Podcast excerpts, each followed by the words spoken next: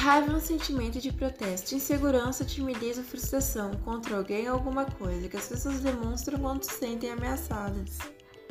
Como entender a raiva? Podemos sentir raiva quando temos uma meta importante bloqueada. A raiva também pode ser um efeito colateral comum de frustração. Quando sentimos raiva, tendemos a fechar os punhos e apertar os dentes. Comportamentos agressivos, onde visamos machucar o próximo, se tornam mais prováveis e trazem mais satisfação. Mas para que serve o sentimento da raiva?